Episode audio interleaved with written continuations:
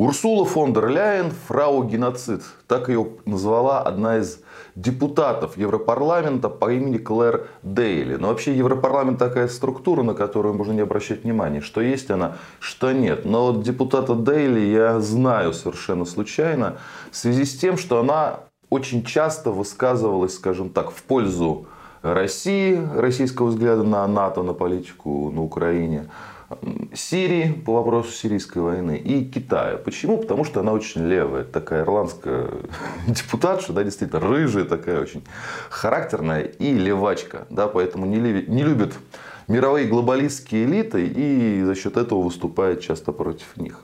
Но вот э, фон дер Ляйен она называла фрау геноцид в связи с другим событием, в связи с операцией, которую Израиль ведет в секторе Газа. Дело в том, что Урсула, будучи главой Еврокомиссии, то есть главой правительства Евросоюза, по сути, занимает очень произраильскую позицию. Прям э, значительно более произраильскую, чем Евросоюз в целом, где по этому вопросу раскол. Ну, то есть есть страны, где э, правительство полностью поддерживает, да, э, Цахал это, например, Чехия, да, а есть, например, Испания, которая блокировала аж создание э, коалиции между США и ЕС для операции э, Страж процветания. В предыдущем видео про нее рассказывал. Это операция США в Красном море по защите торговых судов от хуситов, да, которые не пускают западные суда в израильские порты.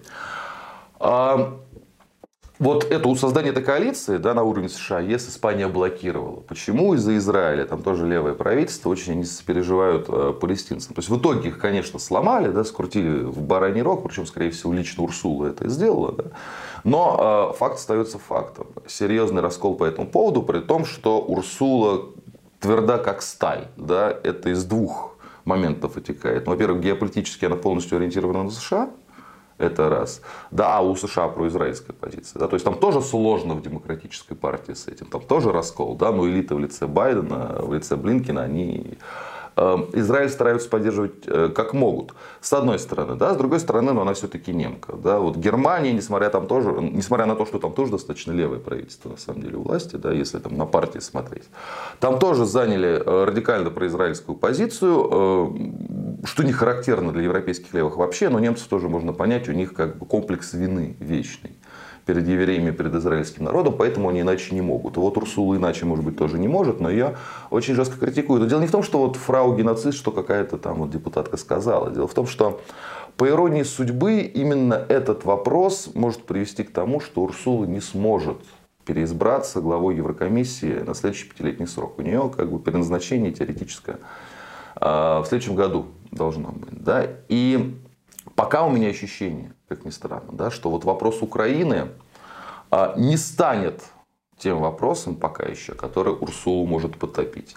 Там есть, конечно, страны, которые категорически против нынешней политики, но, как э, показала практика, они, если надо, продавливаются, если надо, покупаются, причем тоже сам Урсулы. Ну, вот Венгрия, например, да, или Австрия, тоже недавно об этом э, рассказывал. А вот э, в случае с Израилем действительно может быть непредсказуемый э, раскол, как предсказуемо будет раскол, да, и Урсула реально не доберет Э, необходимых за среди стран Евросоюза, потому что вот у нее такая жесткая однозначная позиция. Это могут быть страны, проголосовать достаточно неожиданные, да, но солидарные вот с, этой, вот, с мировой левой повесткой про то, что израильская военщина противна всему свету. Вот это будет, конечно, ирония судьбы, да, если Урсула слетит именно из-за из, из, из Израиля, который как бы она поддерживает и поддерживает, потому что немка, да, вот такая ирония исторической судьбы. Хотя фрау геноцид очень мне нравится это определение, потому что ну, к нашему кейсу, кейсу с Украиной, его тоже можно э, применить, потому что что сейчас? Сейчас поставлен вопрос о том, что дальнейшее неофициально, но об этом пишут многие ссылаясь на источники дипломатические, имею в виду западные СМИ,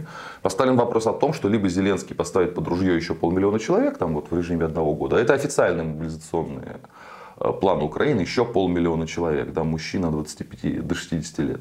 А либо не будет больше помощи в тех объемах. Да, то есть для украинских властей это вопрос жизни и смерти. А если еще вот от украинской нации отрезать полмиллиона, так сказать, пустить в расход Э, просто стереть военную российскую машину, то да, там уже действительно и, ну не то чтобы до геноцида, да, но до серьезного сокращения у, украинского народа дойдет. Да, и во многом спасибо за это, можно будет сказать, Урсуля. Она один из ключевых менеджеров по вот этой авантюре, которая называлась контрнаступ, да, по поддержке Зеленского, по вот организации. Все. То есть это ключевые в Соединенных Штатах, но вот вне США, в Европе, да. Урсула, фрау геноцид. Так лучше. Будьте здоровы, подписывайтесь на наш канал. И кому больше нравится в формате подкастов, в этом формате мы тоже есть.